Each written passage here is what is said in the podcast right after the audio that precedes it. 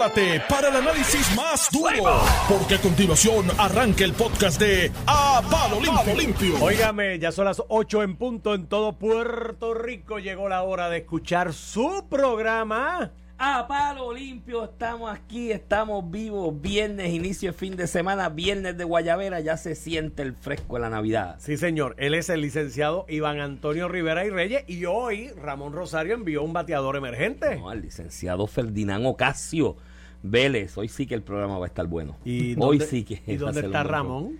Está cumpliendo deberes PNPísticos. ¿De verdad? Ay, que hoy hay PNP. convención de De hecho, me de preocupa que quizás el licenciado Ferdinand Ocasio tendrá que venir en el futuro muchos días, porque Ramón vio una foto de la noche jangueando a la vez, al unísono, con Luisito Vigoró y con Georgie Navarro. Yo no sé si uno podrá sobrevivir una noche como esa y que, y que llegue. ¿Hay hígado, a hay para Ahí. eso? Yo no sé, mano. Yo Ahí estoy creo que estaba preocupado. en Grandes Ligas. Se- se Yo estoy poco- preocupado. Oye, mira, Fe- Ferdi Ocasio es fanático de los Yankees también. Pero este es Yankee de los Ah, pues de- desde que yo lo vi, yo dije, es un hombre inteligente. Desde que lo vi. Definitivamente, Yankee de en buen todo el gusto. Este es, sentido de la Yankee, palabra. este es Yankee, Yankee, pero de los de ustedes, de la liga tuya y de Manolo, Joey, que.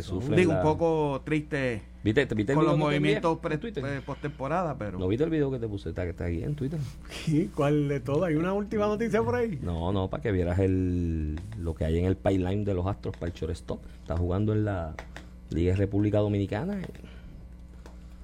O sea, que ustedes pueden dejar ir a Correa. Relax, hay dos. Relix, hay dos. Hay dos en el pipeline. Así que tú puedes allá suerte si los Yankees lo pueden firmar. Creo que va después con Detroit. Me dicen, no, no, Detroit dice que aparentemente llegan a 300, pero no a los, a No a los quiere. tres y De- medio que él quiere. De poderlo firmar podemos, lo que pasa es que Cashman yo creo que ya debe salir de ahí porque las firmas que ha hecho y las que no ha hecho en esta Ustedes necesitan firmar el postemporada pitcher y el mercado se reduce. Astros firmaron a Verlander. Scherzer firmó ya con los Dodgers o no? Ese es el que está No, por ahí. todavía. Eh, Scherzer es el que queda. lo ofrecieron firmó con 105 por 3 ¿Quién? 105 por 3 años. por 3 años. Pues, este, A los así que- 37. A los eso- eso es un 37 son riesgo. filetes. No, Son pero filetes. filete para, para él es filete. Para él es filete. Para Para el equipo que lo firma es Pero una está bien. monedita al Ustedes, aire. ustedes le van a estar pagando a los 38 años 36 millones a Cole. Sí, pero Cole está haciendo el trabajo hasta ahora. Vamos a ver hasta Por eso te vendo 36 años. Mira, ayer me sonreía porque tú sabes que con esto de Luma ha salido para relucir los líos de Alejandro García Padilla. Entonces ayer eh, Raúl, Luis Raúl Torres, tratando de empatar la pelea, Ujú. envía, él me envía mensaje de texto con las investigaciones más envía esto, ¡pum! Luis Fortuño dice que no tiene relación con uno de los Ah, bufetes. sí, sí. Ah, pero se le olvidó decir que en el 2008 le dieron donativo a su campaña política y viajó con ellos, yo no sé a dónde. 2008, macho, nueve No, años eh, para atrás. no, y ¿En por un serio tú- donativo, ¿Tú mira. me quieres a mí relacionar eso a nueve años Por- atrás versus Alejandro que hace que ocho meses atrás estaba llamando gente para. No, no sé. No, no, y que que, no y que ese, y que ese donativo del 2008 ya caducó, Pues ya que- eso se gastó. tú, no, tú haces gestión por nadie. Vamos, este- te voy a dar otro año que ejemplo. viene. Luis Raúl, José Luis Dalmau te nombró en la redistribución electoral a Ferdinand Mercado, que en ese mismo 2008 hizo campaña en contra de Aníbal. Bueno, Me no, voy. no hizo campaña en contra, Que pero no, lo, no, lo, no lo apoyó aquí- mucho. Aquí en Noti1 eso era, papá. este, lo que le faltaba decir, voten por Fortunio. Bueno, no lo dijo.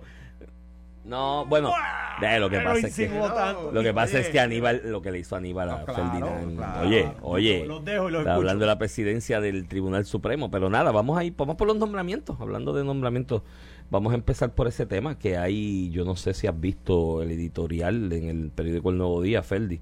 Bueno, bueno. bastante contundente y creo que bastante adecuado, ¿no? Creo que es un, un un editorial, un- una nota del editor bastante bastante realista de lo que está pasando. A eso tenemos que enyuntarle las expresiones entre ayer y hoy del presidente del Senado, José Luis Dalmao, y del portavoz de la pluralidad de votos del Partido Popular en el Senado, porque no necesariamente le podemos llamar mayoría. Javier Aponte Dalmau, no sé si son primos o familia, pero son Dalmau, los dos al final.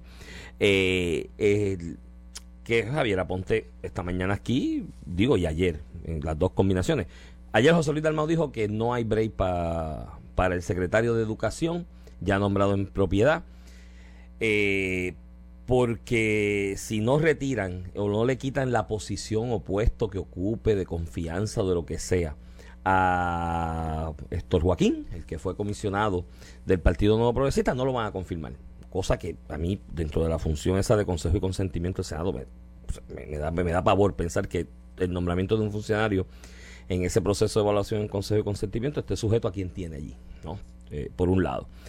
Eh, las expresiones entonces también hace dos días de que si no retiran, si vuelven a nominar a Enrique Volques y a, a Mier, el de comisionado de seguro, eh, le van a sacar los trapitos al sol. Hoy eh, Javier Aponte se reafirma en esas posiciones y fue más allá, creo que hizo referencia, si no me equivoco, a Mier y que de unas querellas como ajustador o, o, algo así por el estilo y empujó más el carrito y dijo, no, porque ese es el protegido de Andy Guillemal, el cuñado de, de Pierluisi y por eso es que lo tienen ahí. Entonces, creo que aquí ya la capacidad, la experiencia, el talante, la solvencia moral y ética de los nominados ya pasó, dejó de ser un factor, Ferdi, en, el proceso de confirmación en el Senado.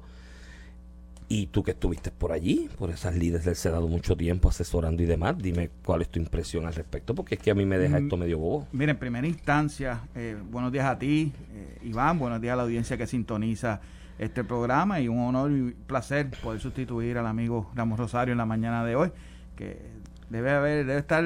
No, eh, este no, él no nos va a estar oyendo. Debe estar sufriendo las consecuencias de, del jangueo de anoche, pero mira, Iván, yo leí la, el el editorial que hace, al que hace referencia del Nuevo Día me parece eh, muy adecuado. Nota, nota en ese editorial que ellos no piden que se confirme o se rechace tal o cual nombramiento. Ellos lo que dicen es, eh, ustedes llevan un año para evaluar a estas personas. ¿Qué, ¿Qué, más evaluación tienen que llevar a cabo?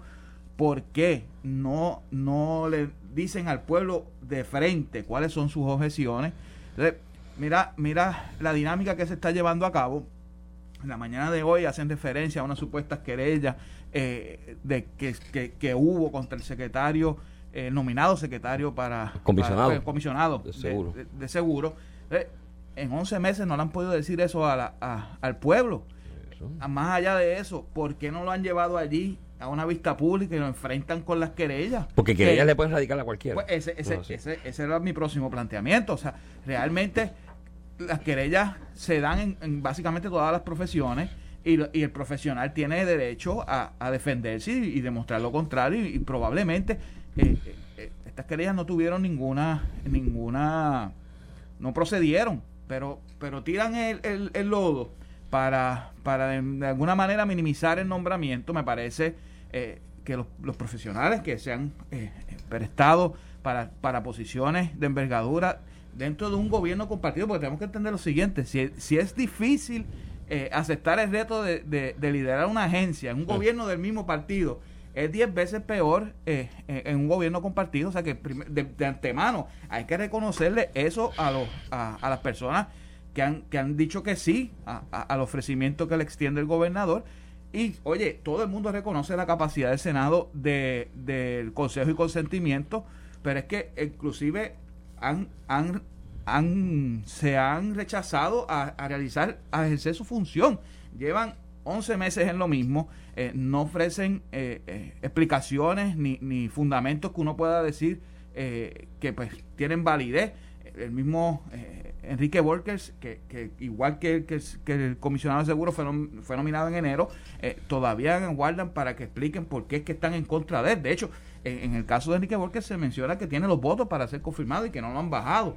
Eh, eh, a pesar de eso, sí que es, bastante preocupante lo que se, lo que se está ocurriendo, pero al final del día, eh, si, el, si el interés es entorpecer la obra del gobernador, la realidad es que lo que terminan haciendo es dejando ver la poca productividad que están eh, ejerciendo en la Asamblea Legislativa y eso les va en contra. El gobernador va a continuar haciendo sus nombramientos, si se los confirman o no, nombrar a otra persona y continuarán ejecutando en el Ejecutivo, pero las personas, eh, el pueblo que examina el trabajo tanto de, de, los que están en la rama ejecutiva, el gobernador y los políticos por los que votan en la Asamblea Legislativa, van a ver que hay unos trabajando y otros sentados mirando a ver qué pasa. Mira, eh, eh, este asunto vamos a cogerlo por partes, por, por, por, nombramientos, ¿no? En el caso de Ramos Pared, ¿no? El de educación, ¿a alguien le cabe duda que la ejecución del frente al departamento durante los últimos seis, siete meses, donde entró de alguna manera en un interinato en tras la última colgada, ¿no? Que, o el proceso de evaluación de, de, de esta profesora Magali Rivera, son seis meses o siete, ocho, no sé, que lleva Efren al frente del Departamento desde de mayo, Educación. Desde mayo. ¿A alguien le cabe duda de la ejecución de él en el departamento? Más con una noticia como la que encontramos hoy en la primera plana de algunos de los periódicos del país, el periódico El Vocero específicamente, de que el Departamento de Educación Federal está autorizando el desembolso de 900 millones de dólares al Departamento de Educación porque dentro del plan administrativo que se está llevando a cabo y la monitoría y asistencia del Departamento de Educación Federal se ha demostrado que eh, hay un plan conciso y se está mejorando en el plan, en la fiscalización y en el manejo de los fondos federales. Paréntesis, y me consta de propio y personal conocimiento porque conozco a personas que están trabajando con esa, eh, que, digo, no que están trabajando, que han estado trabajando con esa área de los fondos federales, incluso en reuniones, uno de ellos, amigo y cliente, eh, que me dijo, mire, en noviembre no nos podemos reunir para nada, porque tengo gente del Departamento de Educación Federal trabajando con esto, y es popular. Esa persona, ese, ese técnico, esa persona que domina la materia técnica, que Fren ha contratado de alguna manera para trabajar con esto, es popular. Y Fren lo ha contratado la persona sabe y domina el tema y mira el resultado al final del camino. O sea, es que tú venir a, cuestionar, ¿no? O de alguna manera decir o, negarte a, a, confirmarlo a pesar de la ejecución que ha estado llevando hasta el momento, sin un señalamiento de, de cosas indebidas o incorrectas, sino todo lo contrario. Tiene a su haber el aval de distintos grupos dentro del sector de educación, incluyendo los de educación especial y demás, eh, en cierta medida, por las ejecutorias que ha llevado a cabo el gobierno federal con la liberación de estos 990 millones, que es un montón de chavos. Después podemos hablar, si nos da tiempo, de cómo lo están distribuyendo, porque a mí eso de las tutorías, cuidado, ojo que pinta, pero los van a liberar. Eh, entonces, no, no, porque es que tienes que mover a, Héctor Joaquín. ¿Me entiendes? Ah, porque Héctor Joaquín desde allí va a ser política partidista. Mire, mi hermano, pues habría, hubiese habido que cerrar todas las agencias de gobierno de todas las administraciones anteriores, PNP y populares, porque aquí en tu nómbrate, en cada agencia no hay un coordinador político de cada partido. Los partidos tienen sus grupos de, de, servidores públicos populares, servidores públicos estadistas, eso es algo que el pueblo conoce. Pues, eh, y, los populares los tienen. Están en todos lados. Mira, pero están en el fondo en energía eléctrica. El mejor ejemplo tú lo has dado, Iván, es es el reconocimiento del gobierno federal al trabajo que se está haciendo. Por eso. Tenemos que tener presente lo siguiente, el secretario no llegó ayer, es una persona que conoce el sistema de educación, precisamente trabajó en el área de fondos federales, pero más allá, el secretario no es un funcionario que pueda hacer esto solo. Así que esa, ese reconocimiento del gobierno federal también es un reconocimiento a su staff, staff del que forma parte el subsecretario que ha estado allí. Entonces, eh, presentan una una objeción a, cualquier nombramiento, porque este problema va a haber, eh, pueden cambiar al, al, nominado secretario mañana y el que llegue le van a hacer el mismo planteamiento. El problema es que esta, que Héctor Joaquín, porque estuvo en, el, en el, equipo electoral del gobernador, el equipo electoral que resultó vencedor porque hizo su trabajo, eh, van a, objetar su presencia en el departamento. Pero es que al final del día, Héctor Joaquín no viene de otra agencia. Héctor Joaquín es empleado del Departamento de Educación. La persona que conoce de adentro del departamento. No, y que de hecho no lo llevó eh, Ramos Paredes. Él estaba allí. No, él estaba allí, por eso. es, un empleado del departamento, Iván. No es que, de hecho, estaba allí, que siempre va a estar allí. Yo le, yo le voy a hacer una advertencia tanto a Ramos Paredes como a José Luis Dalmao, a Javier, que hizo las expresiones y las recalcó las de José Luis esta mañana si allí, aunque es un puesto de confianza, porque es una, posición de confianza la que ocupa, si mañana vamos a, en el ejemplo hipotético, Ramos Pared dice, ¿sabes qué? Para que me acaben de confirmar, lo voy a votar. Lo voy a sacar de aquí. Vete para allá, para donde estaba. Creo que él estaba en una región allá en área este. Es de Carolina, región de Carolina. Sí, estaba en el área este en algo de vocacional industrial y demás, que allá, pues. Vamos, vamos a decir que, que, el, que lo que lo sacan por eso. Esto nunca se ha visto en la jurisprudencia en Puerto Rico y bajo la figura de discrimen político. Pero no podría entonces él alegar un discrimen político, porque ya sí se ha resuelto que hasta en puestos de confianza puede haber discrimen político. Porque es que me están sacando de la posición por una cuestión política de que no me quieren aquí por política partidista. Y, te voy más allá. Y expresiones, y expresiones específicas al respecto. De hecho, mira, me envió un tuit aquí un amigo en común eh, que Normando había tuiteado que lo que sucede, según las expresiones de, de, Javier Aponte, lo que sucede es que el subsecretario Héctor Sánchez contrató a Edwin Mundo y está haciendo trabajo político usando la estructura de educación, dijo Javier Aponte en Noti1, esto lo tuiteó Normando. Raúl Di Velosi, porque a mencionar a Edwin Mundo en este país es como Mefistóteles. Tú dices Edwin Mundo y, la gente piensa así en Mefistóteles, asomándose por detrás de la conciencia de la gente, qué sé yo. Y Edwin Mundo le acaba de matar el pájaro en la mano y dice, Normando, Noti uno, reto al portavoz Aponte Dalmau que evidencie su mentira. No tengo ningún contrato en ninguna agencia de gobierno. Ese es el estilo de ese mediocre. Anda. Por eso ni su hermano alcalde de Carolina, ay Dios mío, lo respeta. Ahí está la pedra. ahí tiene. Al final del día, es, y por voz de la, de la persona que supuestamente está contratada. Y está diciendo que no. Eh, pues entonces pues va más a, a, favor de lo que estamos diciendo, Iván. Realmente son excusas. Al final del día, eh, pretender eh, que no solo prestar el consejo y consentimiento para los nominados a dirigir una agencia, sino también a los que ocupan los puestos de confianza de esos, de esos jefes eh, de las agencias, me parece que es extender lo que es la capacidad o las facultades que tienen constitucionalmente. Y también al final del día, es, es rechazar la voluntad expresa del electorado que eligió a un gobernador y, y, espera que el gobernador tenga el staff. El equipo que, de su confianza. Que de su confianza, porque tiene que llevar la política pública del programa de gobierno que la gente votó. Eh, esta gente no lo quiere entender, no lo entienden con muchos otros temas. Eh, todavía aquí se está hablando, particularmente Dalmao habla de que hay que incluir el ELA en qué. Eh, por eso son gente que estos líderes de, de, de, de la Asamblea Legislativa están enajenados realmente de lo que de lo que es la expresión del pueblo, de lo que es la voluntad del pueblo, pero que continúen así. Eh, para el Partido Nuevo Progresista es una ventaja que ellos estén actuando así porque al final del día la gente va a terminar rechazando esos estilos en las urnas y, y estarán allí cuatro años y ya. El editorial del Nuevo Día al que te hago referencia o que hacemos referencia, ¿no? que tú me habías hecho llegar, el sensato, el último párrafo lo voy a leer y esto yo lo suscribo y lo, lo apoyo. El sensato mandato constitucional de asegurar controles de pesos y contrapesos en la gobernanza puertorriqueña impone al Senado el deber de facilitar el proceso de gobernar. Por la salud de nuestra democracia, el cuerpo senatorial tiene la obligación de asumir su deber con diligencia y respeto a las necesidades de Puerto Rico. Y eso es así, o ese es el planteamiento y ese es el, cuando se habla de división de poderes y del pesos y contrapesos en la función de nominar, no es que el gobierno tiene que nombrar o nominar a los puestos del Ejecutivo el que yo quiera tú nombras el que tú quieras, el, tu confianza y que tú entiendes de la capacidad. Yo paso juicio sobre tres cosas. Que tiene la capacidad y la experiencia para el área que se le está designando.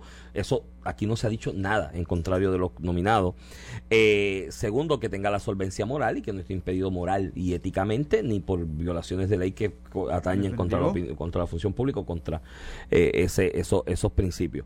En el caso de, ya hablamos del de educación, en el caso del de, de Enrique Volker el mejor ejemplo, el mejor ejemplo que tiene a su haber el trabajo que ha hecho él como principal oficial de tecnología e innovación del gobierno es el Baco ID. Ajá. ¿Cuántos nos están oyendo en este momento que tienen un Baco ID? Que ahora puedes ir con la vaina esta y enseñarlo en, distintos estados de Estados Unidos que ya han adoptado en ocho el mismo en ocho jurisdicciones. y, vienen unas internacionales también porque en el caso de España es el mismo sistema que están usando ahora ya Enrique anunció que próximamente verdad se va a expandir fuera eh, de nuestra nación.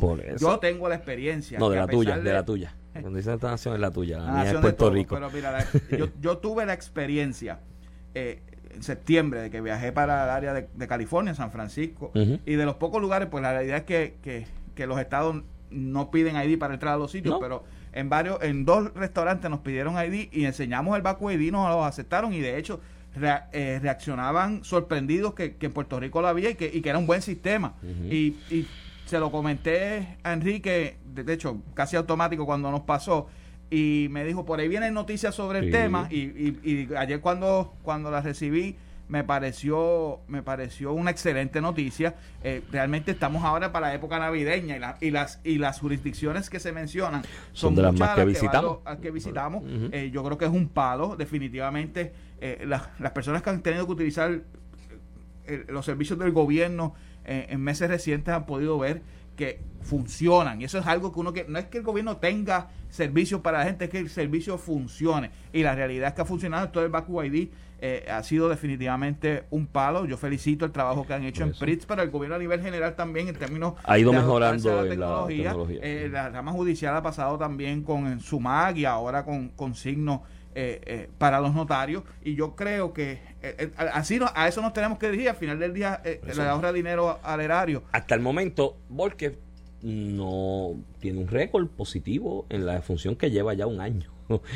Él siendo sin confirmar. Entonces, ahí digo yo, el chisme detrás de eso y lo que se dice es que es, una compañía de licencias de estas, de propiedad intelectual, de manejo de software, que él ha dicho, mira, esos chavos no los podemos ahorrar, podemos usar estas otras fuentes. Planteamiento que no ha sido solamente de, de. En administraciones populares en el pasado ha habido jóvenes talentosos que han, se han acercado y han dicho, mira, ahórrate estos chavos, no te los tienes que ahorrar, pero le han pasado el rolo porque son empresas súper poderosas que dan mucho dinero a muchos cabilderos, a muchos donativos legislativos y pues por ahí lo tienen pillado. Y en el caso de, de Mier, en seguros, pues ya, eh, ya eh, no, nunca habían dicho nada, hicieron una amenaza, vamos a sacar trapos sucios, pues mira, saca, de hecho, y esto yo lo dije aquí antes con Ramón, si hay trapos sucios sobre esos nominados, es una falta de respeto al país y, a la, y al proceso de democracia deliberativa en el país, que tú la sepas esa información y te la estés mordiendo.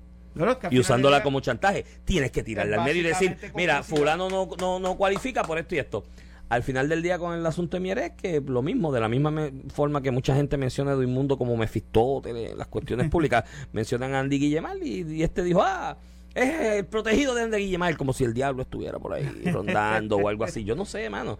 Entonces, y ni sé ni me importa la relación que pueda tener él con animal, ni me importa un divino.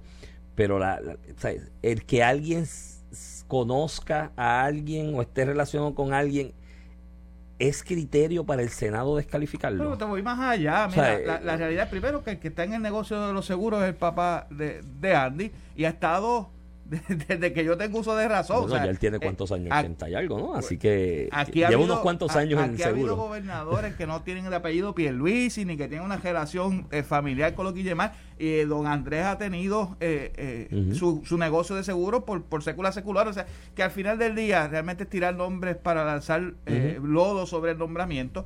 Pero de nuevo, como tú acabas de decir, si en efecto tienen algún problema para ser confirmados pues, pues dilo. desde el principio. No, no, no, tenías que decir desde, desde, enero. No, mira, este no, porque tiene estos impedimentos. Para hacer ese señalamiento 11 meses. Entonces, pues, eh, lanza, lanza dudas, inclusive sobre el propio señalamiento que están haciendo. yo le voy a dar un consejo a los amigos del Senado y específicamente en esa comisión de nombramientos, que hay gente buena, con experiencia política y muy dedicados y muy trabajadores y es el mismo consejo que les di en algún momento cuando estaban jugando y traqueteando con el nombramiento del amigo y que yo le he dicho aquí personalmente el amigo Manolo Sidre que estaban, eh, tú sabes que con Manolo estaban haciendo lo mismo más o menos allá para junio, de que no, no, lo, ¿cómo es? no lo confirmo, no lo cuelgo tampoco para no buscarme el hit o la candela eh, política, lo voy a dejar que el nombramiento muera. Eh, ahí y que lo tengan que retirar y volverlo a renominar con lo que eso implica, ¿no? De hecho, para la propia animosidad y carácter de la persona. Y el consejo yo se lo di. Yo le dije, mira, el dejar un nombramiento, y en aquel caso fue el ejemplo de Manolo Sidre, en el aire y no confirmarlo sin expresar ningún tipo de fundamento contundente por el cual no se deba confirmar o colgarlo, tiene un efecto boomerang político para la delegación del Partido Popular Democrático en el Senado grave. Y en el caso de Manolo, Manolo había cogido 100 mil votos prácticamente en una elección.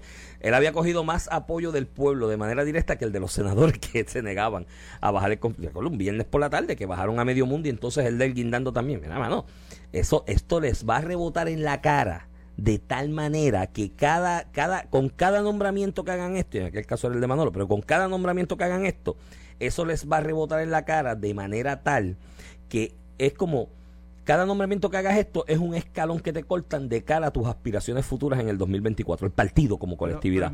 otro, otro nombramiento, otro escalón. Sigues haciendo esto, lo haces 10 veces y cuando vienes a ver la escalera para subir al 2024 se te, se te eliminó, la eliminaste tú mismo. con el de Lari. Colgaron el nombramiento de Lari por la supuesta reforma electoral y, ahora, el presidente del Senado dice que no la va a derogar.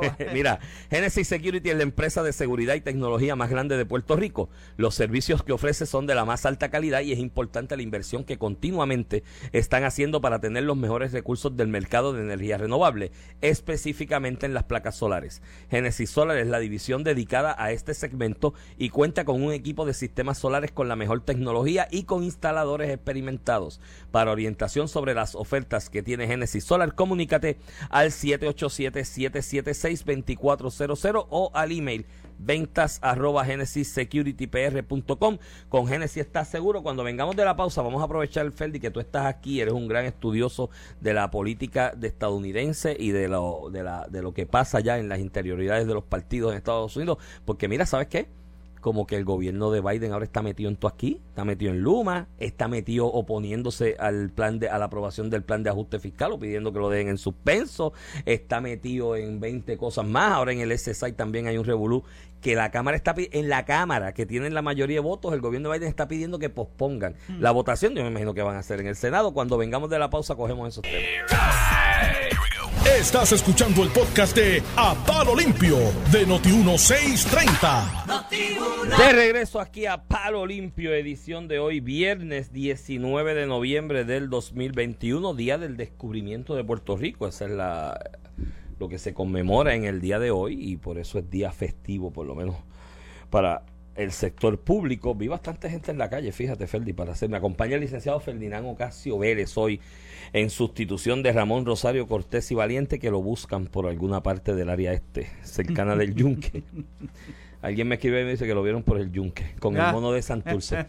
que el mono de Santurce que se escapó llegó al Yunque y andan jamón y el mono juntos. No me extrañaría después de esa noche. después de la noche con jangueando con Luisito Vigoró y con Georgie Navarro a la vez. Pues mira, hoy el descubrimiento de Puerto Rico, un día como hoy, fue que Colón llegó a nuestras costas, se bajó del bote, se sacudió el paje y dijo, oh, oh, esta es la linda tierra que busco yo. Mira, hay un par de noticias y tú, yo sé, me consta que siempre estás pendiente del desarrollo de las noticias en Estados Unidos y estas, pues un sistema bipartidista también, estas dicotomías que se dan entre el Partido Demócrata y el Partido Republicano. Eh, y hay dos noticias hoy que se resaltan en el periódico El Vocero, una específicamente en la página 14 que dice, Junta objeta retrasos en confirmación del, del, plan de ajuste de deuda. Y yo de momento leí eso y yo dije, pero acá la Junta está peleando con la juez.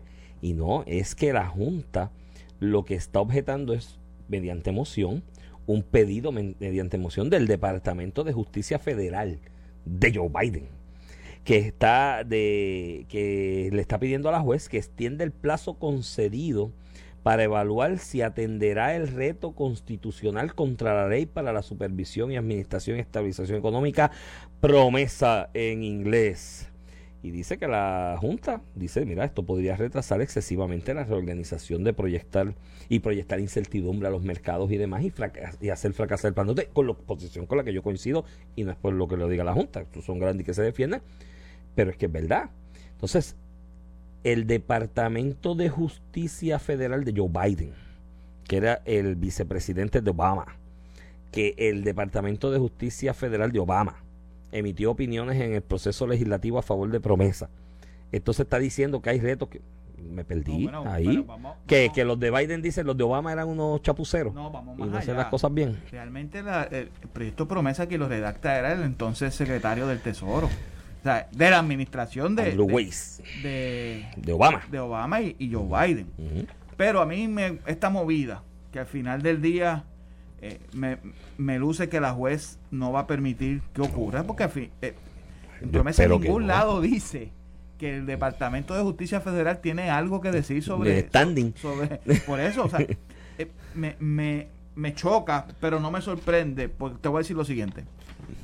Aquí sabemos, que dentro del Partido Demócrata, el gobierno de Puerto Rico, la administración del, gobierno de Puerto Rico, del PNP, tiene enemigos eh, en demasía. En el Partido so- Demócrata. En el Partido Demócrata. Pero Pierluisi es demócrata. bueno, Pierluisi es demócrata, pero la realidad es que los demócratas, tanto en Puerto Rico como a nivel nacional, se, se identifican tanto con los populares como los PNP. Y con las uniones. Y con, con los sindicatos grandes que tienen intereses Que aquí. tienen intereses que aquí. por ahí me huele que viene esto, oíste. A mí me huele que esta movida del Mm, Departamento yo- de Justicia a mí me Federal. huele más, ¿no? eh, eh, a mí me Ah, un huele inside más job.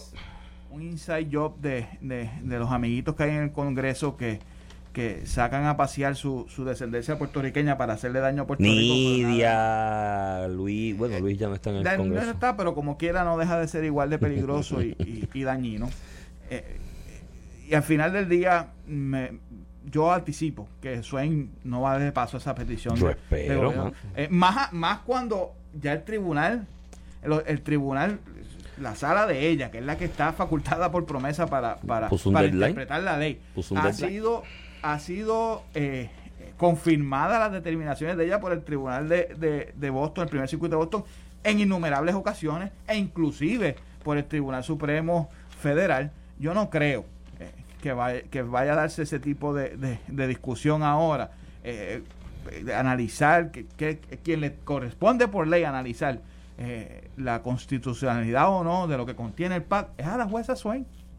Así que eh, eh, no auguro mucho éxito en esas pretensiones ahora del de, eh, el gobierno federal, pero me, no, no me parece tanto una movida solicitada por eh, Casablanca, sino más bien eh, los enemigos De los que amigos. tiene, de los enemigos Sí, que van, van a donde funcionarios a veces de segunda y de tercera en y justicia. y le logran dice, esa mira, háblate con el secretario. Sí, Eh, Eso me, me, me- me huele más a eso. Me hace sentido que fue lo mismo que pasó aquí con la bendita carta aquella del Departamento de Justicia cuando Biden, bueno, cuando Obama específicamente, o las ponencias del Departamento de Justicia en aquello que se llamó el informe de Casablanca sobre Puerto Rico.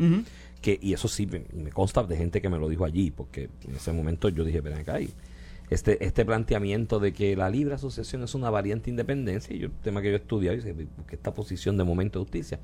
Y me confirmó gente en el proceso de que de aquí de Puerto Rico fueron un par de personas relacionados al Partido Demócrata, precisamente de allá, claro. y con una funcionaria de segunda o tercera le dijeron, mira, ponte esto ahí en la, en la opinión Añádete para que este- lo- este- esta este- línea, porque con eso nosotros allá en Puerto Rico y miembros del Partido Popular esquineamos a los, a los que están a favor de y- la libre y- Y, asociación. mira lo que sucede en esto. Y eso El- pasa así. Eso el pasa gobierno así. permanente federal, que realmente es el que corre, a pesar de que tuvimos a Trump con sus loqueras, pero que Biden es igual o peor, eh, el gobierno federal continúa funcionando porque realmente eh, eh, el 99% de la gestión gubernamental lo hacen los funcionarios de carrera y burócratas los de burócratas de carrera. Pero eso también es peligroso porque no necesariamente esa gente eh, representa eh, la política pública que, que tiene el- Que los eh, electores han que los propulsado. electores han propulsado.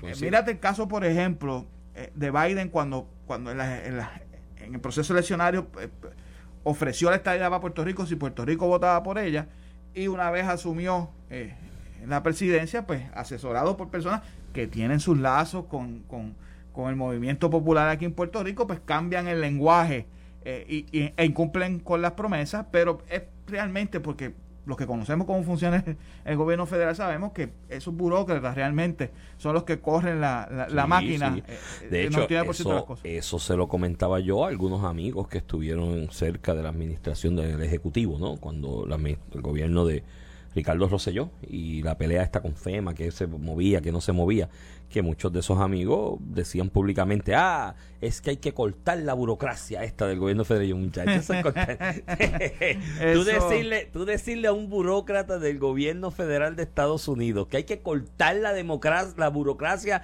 porque retrasa los procesos, es como decirle, córtate el cuello y Sí. suicídate, porque es que ellos viven para hacer, hacer burocracia, ¿me entiendes? Y ese es su- de lo que han vivido toda su vida. Y dice, no, no, mi hermano, no digas eso. Mire, Di que y- hay que acelerar los procedimientos y, y- estamos de la mano colaborando, pero si tú dices que hay que cortar la burocracia, estás atentando contra mis habichuelas, loco. lo y que el mejor ejemplo de cómo eso ocurre es que aquí mucho, hubo mucha discusión y mucha crítica cuando María, de que si el gobierno federal, eh, FEMA, fue lento. Mire, hoy, hoy, todavía en, Luisiana, en New Orleans, están trabajando proyectos relacionados a, A Katrina. a Katrina, que fue en el verdad. 2004. O sea, Estamos hablando de 17 años. O sea, eh, el gobierno federal funciona así. eh, eh, quisiéramos que no fuera así, pero pero pero Es es, la realidad. es así, es la viven realidad. para ser burócrata. O sea, Mm. Viven para eso. eh, eh, y claro, eh, tanto en, en gobierno de los estados eh, y en el caso, nosotros tenemos una desventaja porque no tenemos los representantes y senadores que tienen los estados, que realmente son los que al final del día empujan que se mueva la cosa más rápido. Aquí en Puerto Rico, como somos una colonia, pues estamos sujetos a, a lo que a las dádivas que nos den al final del día. Y ese, ese es el problema, es precisamente, esa es la raíz del problema. eh, en, en, en la mayor parte de las situaciones que nosotros tenemos que trabajar con el gobierno federal. Eso es verdad. Mira, aparece una noticia también en el periódico El Vocero que Pierluisi cons- consultará con el nominado Díaz Reverón, el juez, esposo, juez de primera instancia, esposo de la ex gobernadora Wanda Vázquez, si quiere que lo renominen o no. O sea, yo creo que ya con tanto golpe que ha cogido en el camino. Entonces ahora le sacaron recientemente, hay una demanda por ahí corriendo que habla de que si el BM, aquel famoso, ¿no? De que lo había tomado el día antes del lockdown y se decía que había sido un regalo no, gente decía, no, es que lo tiene y no hay banco para el financiamiento, pero lo está usando y eso pues, de alguna manera tú dices, bueno, pues calcular el valor de renta diario de un carro de ese precio y eso se puede entender como un donativo ilegal o una regalía, todo eso se debatió. Yo creo que con tanta cosa y de tanto ir y venir, a mí y sale esa- esta demanda recientemente donde una persona cercana a esta corporación que dentro de uno de los socios maneja el deal el- que le Ujú. se dio, le prestó, lo que sea, el, el BMW, y entonces le daba acceso a un club privado que tienen allá de siete estrellas en Río Grande. Yo creo que después de todo eso, de verdad, de verdad, y, ah, y paréntesis, él siempre yo he señalado que fue un gran acto de indiscreción en el momento en que estaba su señora esposa Wanda Vázquez como secretaria de justicia en medio de un proceso del FEI haber llamado a un potencial testigo por medio de un alguacil y decirle ven acá, cítalo a la sala para que venga y hable conmigo eso pasó la evaluación judicial de la ética judicial y el comité que hay en, el, en el- la rama judicial de esos efectos y dijeron que no encontraron nada antiético, pero fue una indiscreción en ese momento. ¿no? Tú, no sé, si conoces al abogado y demás, no lo llames por medio del alguacil a que venga a la sala a hablar conmigo. Procura por otro lado hablar con él y te da un café y le mira, ¿tú conoces algo de esto que pueda llamar a fulano a ver? No, no desde el estrado. Después de todo eso, y cerrando ese paréntesis, mucha gente me dice que es muy buen juez, ¿no? En el área criminal especialmente, que después lo movieron a una sala civil, no sé si fue por parte de la investigación o por de estas rotaciones que dan, y que es muy buen juez en el área criminal, que conoce mucho. Yo creo que ya acabándose el, el nombramiento, que creo que está venciéndose en estos próximos meses o cercanos, o, eh, o años cercanos, yo creo que él tiene todo a su haber para montarse una oficinita allí, cerca del mismo tribunal de Cagua, por el lado alrededor hay unas casitas allí que tú alquilas bien baratas, montas la oficinita y litigas tu vida profesional y que quizás ya la judicatura pues Mira, yo, yo es bien porque es el nombre tuyo, ¿me entiendes? En medio de eso y yo, yo de verdad, yo, yo no estaría así cogiendo cantazos mi nombre públicamente, ¿me entiendes? Definitivamente, por un mira, nombramiento de juez. yo es bien poco lo que he litigado en el área de Cagua, así que realmente No, nunca, he tenido la, nunca he tenido la oportunidad de litigar con él. Sí, co- compartí en el mismo lugar porque él presidió la Junta eh, eh, Electoral de Río Grande Ok. eh, para el 2011, 2012 y en algunas instancias como abogado de- de- del PNP tuve que, que participar en esas reuniones, pero pero fuera fuera de eso, pues no, ¿verdad? Profesionalmente no, no he tenido, no, no lo conozco, no he tenido la oportunidad de, de verlo en sala. Pero sí te puedo decir que, que yo pienso como tú en el contexto de que, mira, realmente ha tenido una carrera judicial eh, distinguible, como, como tú muy señalas, la gente lo, lo habla de que es muy buen juez. Eh, y yo creo que ya, ¿verdad? Se ha expuesto su nombre Demasiado. Eh, y al final del día, yo estuve tiempo en el, en el gobierno, ahora en la práctica privada, realmente la práctica privada es mucho mejor. Eh, es mejor económicamente, Eh, mejor- es más, menos estresante, qué sé yo. ciertamente, ciertamente al principio, pues, uno tiene que hacer sus ajustes y demás, Ah, no, pero al al final del día, sí. al principio es duro. Cuando cuando yo empezaba, yo, yo hablaba con los compañeros que tenían eh, práctica privada y me decían, los primeros seis meses vas a leer el periódico todos los días. Eh, y era muy, es muy cierto, ¿sabes? Al principio uno, uno, uno tiene un choque, pero, pero la realidad es que mi recomendación a él sería precisamente eh, Sí, sí. Que, que haga esa transición, no solamente por, por, por su por mantener una buena reputación que ha mantenido como profesional del derecho hasta, hasta, hasta el momento, sino también inclusive eh, en esta etapa de su vida eh, poder dedicarse un poco más a, a la cuestión familiar y demás. también. ¿Verdad? Yo, esa sería mi recomendación. Lo que se alega en la demanda realmente... Ah, no, eso son alegaciones. eso es hearsay. y- Pero, pero al ser alegaciones, mueven opinión lanza pública. fango y sobre, pues, sobre la persona y, y- y mira, si hay personas que les gusta el estrado, son, ¿sabes? Eh, mis, mis felicitaciones para ellos. Yo en algún momento tuve la oportunidad y, Y no me arrepentí, no quise. porque Tú fuiste confirmado, eh, no, ¿no? fui nominado, nominado pero, como pero pedí al gobernador no. que retirara el nombramiento. Eh, y, y la realidad es que, o sea, si te gusta, pues entiendo la aspiración, pero también hay circunstancias que te mueven a, a, a otras posiciones en tu vida y yo creo que en el caso de él, eh, eh, mi recomendación ahí sería eso, porque es que realmente eh, eh, es innecesario que pasar. siga su nombre manoseándose sí, en la sí, opinión pública cuando él puede destacarse profesionalmente desde el sector privado junto con su esposa, que Ujú. es secretaria de Justicia, gobernadora. Eh, eh, dentro de las circunstancias de aquel momento, ambos pueden hacer buen- muy buena y gran carrera desde el sector privado y esa sería mi recomendación y consejo en ese aspecto. Mira, primera plana del periódico El Vocero de hoy, Luma arrastra déficit de 32 millones, la empresa se lo adjudica esencialmente a dos cosas, que la información que le dieron en la transición fue deficiente y que tuvo que gastar un dineral en seguridad por las protestas y demás al principio. Yo creo que quienes hablaron con ellos y cuando hicieron la idea de este joint venture no previeron que en el caso de Puerto Rico y no hicieron el estudio de field de, de campo o quienes los asesoraron aquí, cabilderos, etcétera, no, que los estaban ayudando, no le advirtieron, mira, cuando llegue a Puerto Rico ese primer año y el año de las elecciones, porque están cogiendo el hit ahora del primer año, Claro. pero apunta por ahí el 2024 cuando doble la Que curva guarden del- esos treinta y pico para Que guarden- porque lo que- van a necesitar. Que presupuesten Esa es la treinta y pico de millones allá doblando la curva de la milla y un 16 del cuadrenio, mayo, junio del, del 2024, porque van a venir protestas Claro, peores, claro. olvídate. Así que guarden, si nadie les advirtió de eso y no fueron meticulosos en la información que exigieron en el proceso de transición, allá tú, arrastra el déficit. una, una transacción de esa de esa naturaleza hay un due diligence que tienes que hacer Claro. el que está asumiendo el riesgo porque así. a- a- independientemente del fee que recogen en- entiendo que es por los 150 millones. Tú me estás hablando todo negocio eh, privado lo- lo- el primer año y los primeros años son pérdidas. Eso, eso todo el mundo eh, que ha tenido negocio lo sabe. Pero la- la- el monto de esta pérdida, en este caso casi una tercera parte de lo que es su fee, eh, me parece que a alguien eh, se le fue la se le fue la guagua allí, no hicieron ese Sí, due diligence no correspondiente. hicieron. Oye, Ah, tú vas a confiar de que el que está dejando el desmadre te diga, mira, esto es toda la información que Pero- hay, esto es toda la verdad, tú tienes que requerirla. mira. Iván, aquí ha habido eh, APP eh, en, en el aeropuerto, Carretera. Ujú. carretera, eh, y no y esta que, que no fue APP porque en, en ese momento no existía, pero que fue una privatización que fue la telefónica.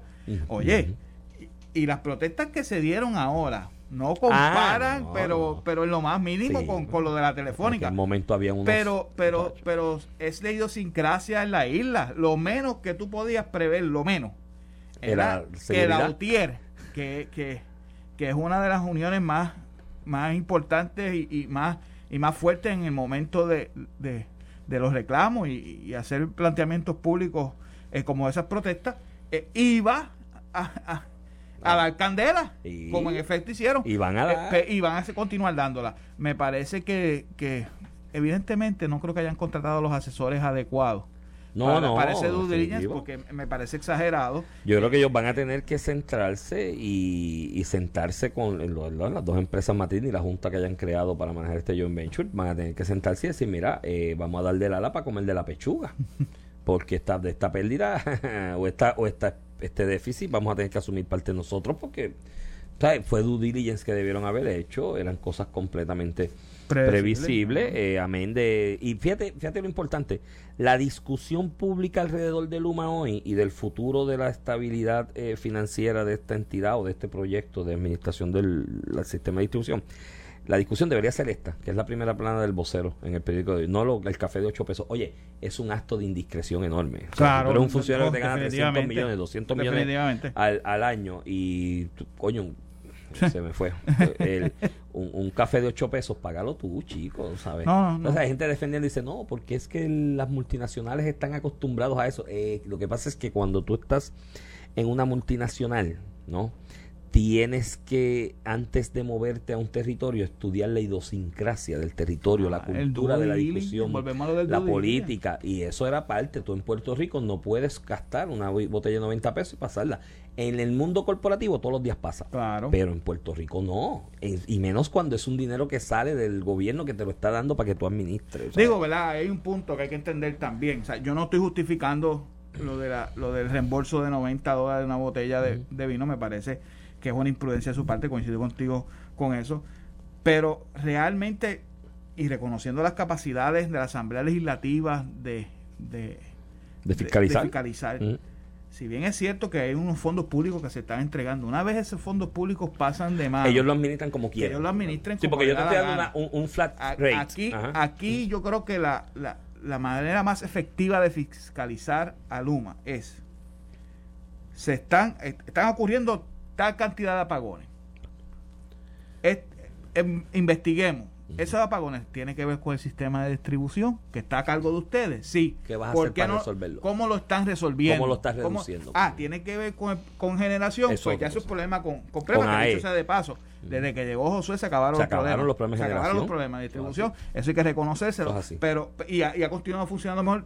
Siempre va con. eh, el sistema está frágil, eso lo sabemos todo y va a continuar. Sí, sí, pero ha mejorado apagones, pero ha sustancialmente de cielo lo a la tierra. esos meses. Me, parece que si la capacidad existe de, de fiscalizar y tienen unos poderes Las bien amplios. métricas de servicio al cliente, de Pero facturación, eso de es lo que Eso es lo que hay que fiscalizar. ¿Cómo va el net metering? Sí, Que es algo que al pueblo porque le interesa. el flat rate, el flat rate, eh, eh, mira, yo el gobierno sacó 105 millones al año. Toma, te lo voy a dar, 105 está. al año, mete mano. Si tú le quieres dar 2 millones al CIO, eso es tuyo. Yo Ese es tu dando problema, dos, exactamente. a ti te sobra menos. Exactamente. Si tú le pagas el café, le pagas el vino, te sobra menos, ¿me entiendes? Exactamente, Y estás ya. en, eh, Ujú. has, has Y ese- dado en el clavo, y ese me es el parece punto. que, que- que ese es el punto Pero claro. no, no se está girando la discusión alrededor de eso. Hay unas intenciones, obviamente, detrás de eso, pero tienes que combatirlas también con un poquito de discreción y De prudencia, prudencia. En el manejo de los fondos. Mira, se nos acabó el tiempo. Consejo a todos los amigos Radio Escuchas. Yo sé que hoy, siendo día festivo, comienza un fin de semana largo, larguísimo, pero largo que se acabó. Sumándole el hecho que ya la semana que viene es Acción de Gracia y el miércoles ya al mediodía el país se paraliza por el resto del fin de semana, así que mucha gente se va a ver tentada de coger el lunes y el martes también. Ah, bendito. Digo, yo no tengo, no tengo esa ventaja, tengo mucho que trabajar. Yo voy a trabajar ahora. Eh, eh, eh, pero Yo mi consejo, es, Grande. mi consejo es que en ese puentísimo larguísimo que le va a durar hasta el lunes de arriba de diciembre a, a muchos, pues miren, eh, sean precavidos, tengan moderación, tengan conciencia, no se expongan demasiado, no, no guíen borrachos, sean comedidos y disfruten en familia y no empañen. Y a eso hay que añadir, y a eso hay que añado, Iván, a esa advertencia, que también procuren eh, protegerse de, de- de- Del del COVID, COVID. del COVID. Eh, la- hay reuniones familiares, eh, Sea cuidadoso. sea cuidadoso. sea cuidadoso, sea prudente y cuidadoso y no empañe la celebración de la Navidad por los actos de que, que podamos hacer descuidados en estos días de puente larguísimo que cojamos. Los dejamos, tengan buen fin de semana. Mira, me escribe un amigo y me dice que si puedes venir el lunes por Ramón de nuevo, porque hoy sí que el programa quedó bueno. Bueno, porque ya había dos republicanos. Nos vemos. Esto fue el podcast de A, A- Palo Limpio de Noti1630. Dale play a tu podcast favorito a través de Apple Podcasts, Spotify, Google Podcasts, Stitcher y notiuno.com.